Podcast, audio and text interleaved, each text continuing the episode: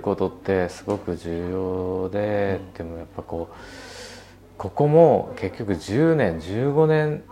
経ったところでようやく認められたかなっていうのはありますよ。そうですか。地元の人たちに。ああ。その花子さんに乗ったのはオープンして1年半とかってタイミングっておっしゃっていただきましたけど、はい、じゃなくて10年15年っていう実感があるんですか？と思います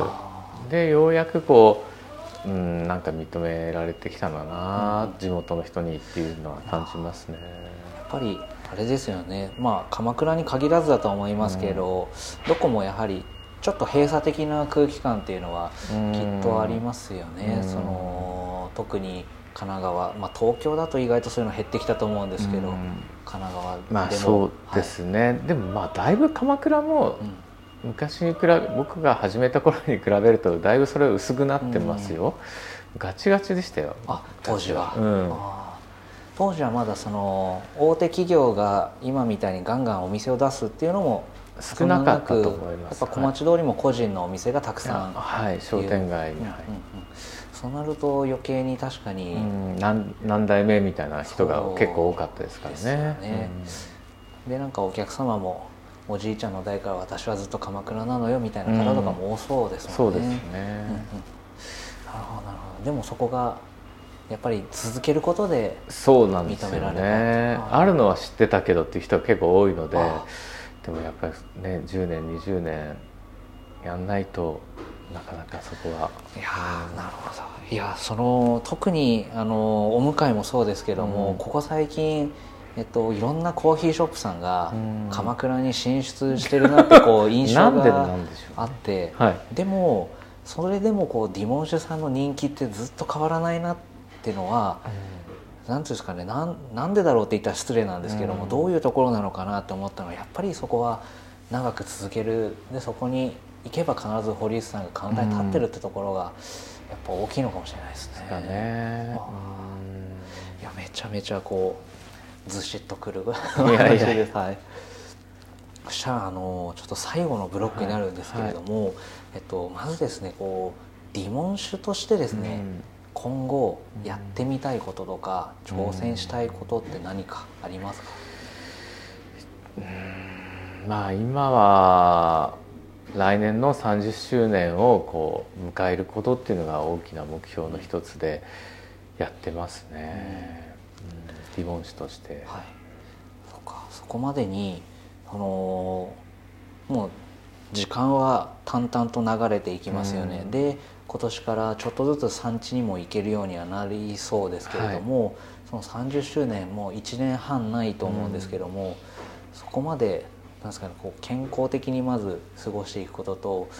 うん、何か新しいことを試してみようとかあるんですか？なんか。新しいことは特に考えてなくて、うんはい、まあ、その都度思いついたことはやってはいるとは思うんですけど。じゃあ具体的にこう30周年に向けてこういったことをちょっとずつやっていこうというよりかは、まずは30周年をそのみんなできちっと迎えるってところが、ねうん、健康で迎えるっていうのがね。あなんか普段こうプロレス観戦ですとか、はい、まあ、音楽を聴くとか、うん、そういった趣味のお時間大切にされてますし、うん、あと連休その休みの前は地元でお酒を飲まれたりっていうのは、うん、よくインスタグラムとかで拝見させてもらってるんですけど、はい、それにしても営業のほかにラジオ番組も今やられて、だいぶ多忙だと思うんですけども、はい、なんか健康管理とかなんかされてるんですか、うん、運動とか？ジムに行ってます。去年の1月から。はい。それがやっぱいいんだと思いますねなそれまでは肩が凝ったり腰痛いとか背中痛いとか、はい、その都度こうマッサージしてもらったりとか、うん、整体に行ってたんですけどやっぱりこう落ちていく体力にこうその都度こう対応してマッサージとかしてもらうんだったら落ちていかないように体力を維持できればいいんじゃないかなと思って、はい、でそれで江ノ島のジムに通うようになりましたね。そしたら結構やっぱりやってあのジムに行くようになってからは本当に肩あんま凝らなくなりましたし、うん、背中も痛いなんてことはなくなりましたので体力も筋力もついて、はい。もう悪いことはないですね。いや僕もあの今週に2回コーヒーを入れる仕事をやってるんですけども、でまあ多い時でうん。30杯ぐらいなんです。よ、はい。コーヒーはい。をドリップで、それでもちょっと次の日肩が違和感感じるんですけれどもその堀内さんはそうか、まあ、平均して何杯くらい入れるものなんです70平日で70とかじゃあ土日だともう100は1.5倍くらいいけますよね。あそれは大変ですね。いやいやいや。いやでも堀内さんのスタイルでこう温度計を抑えながらだから余計になんか肩大変なのかなとかちょっと思ってたんでますあけど、50肩がね去年今年はちょっとひどかったですけどね一昨年か。うんでもこう50代半ばに差し掛かってうん。ジムに行かれて、はいじゃあその30周年に向けて今体力づくりをされているところ。そねそしたらですねちょっと非常に難しいお話なんですけど、うん。こうビブモン・ディモン種を一旦横に置いていただいて、できればこうブラジル音楽とかプロレスも横に置いていただいて、こう堀内さんご自身が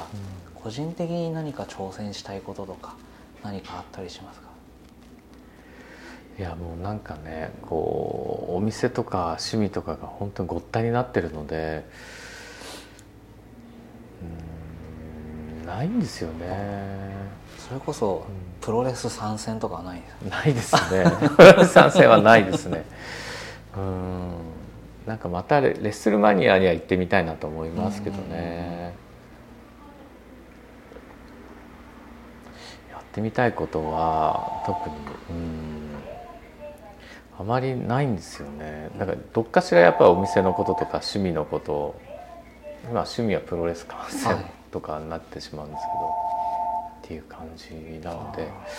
改めてチャレンジっていう感じのものは今はそんなに考えてないですね。っていうかどっちかっていうと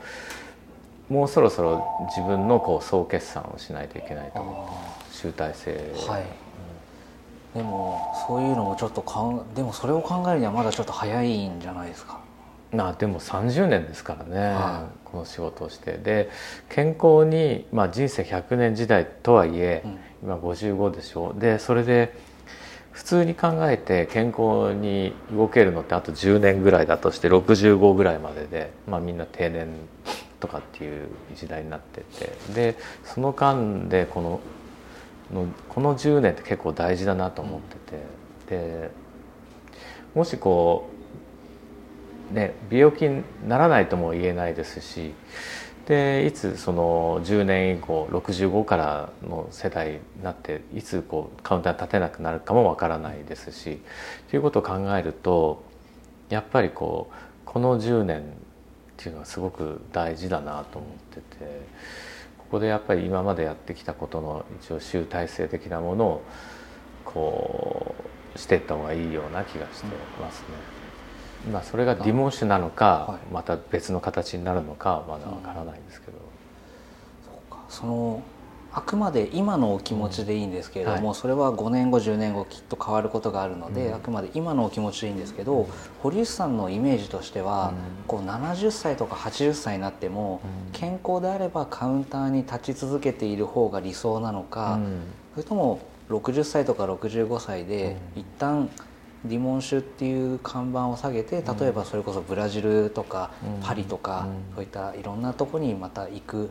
健康な体でいろんなとこに行く方が理想なのかってなんか考えてたりしますか？多分週に23日開ける喫茶店のマスターをや,、ね、多分やるんじゃないかなとは思いますけどね。今のペースではもうやっぱり無理ですね、うんこれ何かのインタビューとかで読ませていただいたんですけど、また将来的にはカウンターだけのなんか喫茶店とかもいいかなみたいなのを何かで読ませていただいたんですけど、まあそうそんなこと言った記憶もなきにしもあらず。うん。そう。ね。その時はまあ今はカウンター取ってますけどね、うん。カウンターのお店で。でこう全部一人でできる範囲ぐらいのサイズ感で、そうですね。いうのもいいかななんてのがあるんですね。そうですね。あと最近お水ね。はいお水に興味がすごくあってはい。あのお水の美味しいところでやりたいですね。あじゃあそこはあのまあ鎌倉っていう地域は大好きだけれども、うん。そういったお水を軸に場所を探してもいいんじゃないかっていう。うん、であと水を探しに旅をしても面白いなと思って。あの、ね、結局コーヒーも98%から99%お水なので、うん、その自分の焙煎したお豆がその場所でおいしいと言われてる全国の場所でどんな味に出るのかっていうのがすごく興味があって、はい、あの名水ハンターとしてねちょっといろんなところを旅するのもいいなとは思ってます。いいですね、うん、まずはまあ神奈川県内にもね、いくつかおいしいお水のポイントがあるので、はい、まあ、そういったところをまあ近いところからまずは回ってなんかそういうのもちょっと記録つけていくのも楽しいなと思って。やっぱりこの鎌倉エリアとあとはなぜ秦野とかそうですねあっちの方とか山が多い地域とかってまた全然変わってくるんですかね。丹沢とかね。ああなるほど。じゃあもしかしたらまた名水ハンターとしてのこうラジオ番組とか ラジオはどうかわからないですけど、まあそういう楽しいことって身のなんかやっぱそれは結局こうコロナになって身の回りというか足元というかまあこの本当身の回りでも楽しいことってあるんだよっていうのが気づいたので、うんうん、でも確かにその自分の身近なところで、お水っていうのを変えるだけでなんか味わいが変わるとか、うん、なんか豊かな生活がぐっと広がるとか、うん、そういうのってみんな当たり前で気づいてないからこそ紹介するっていうのはなんか面白いかもしれないですね。ねそうなんですよ、えー、じゃあそういった方向性もなんか視野にそうですね。入れながら、うん、えー、面白いですね、まあ、本当にこ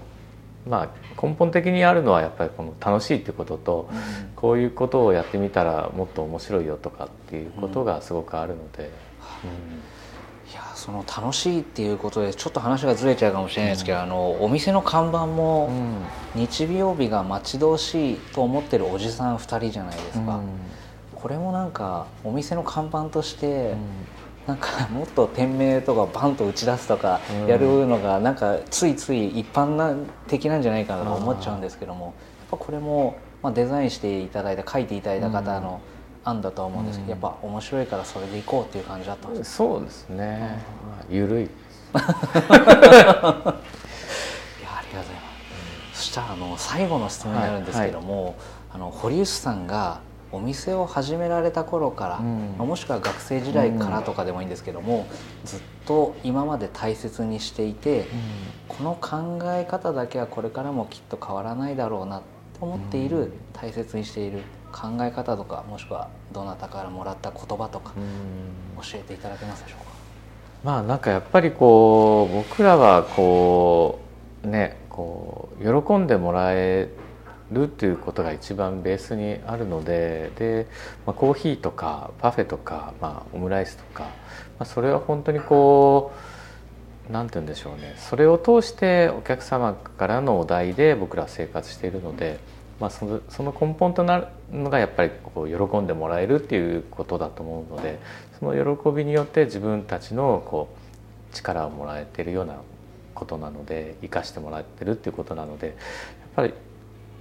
まあ、他者に対してこうあのお客さんがこう喜んでくれるっていうのが、まあ、僕らの中でぶれない気持ちっていうのはありますね。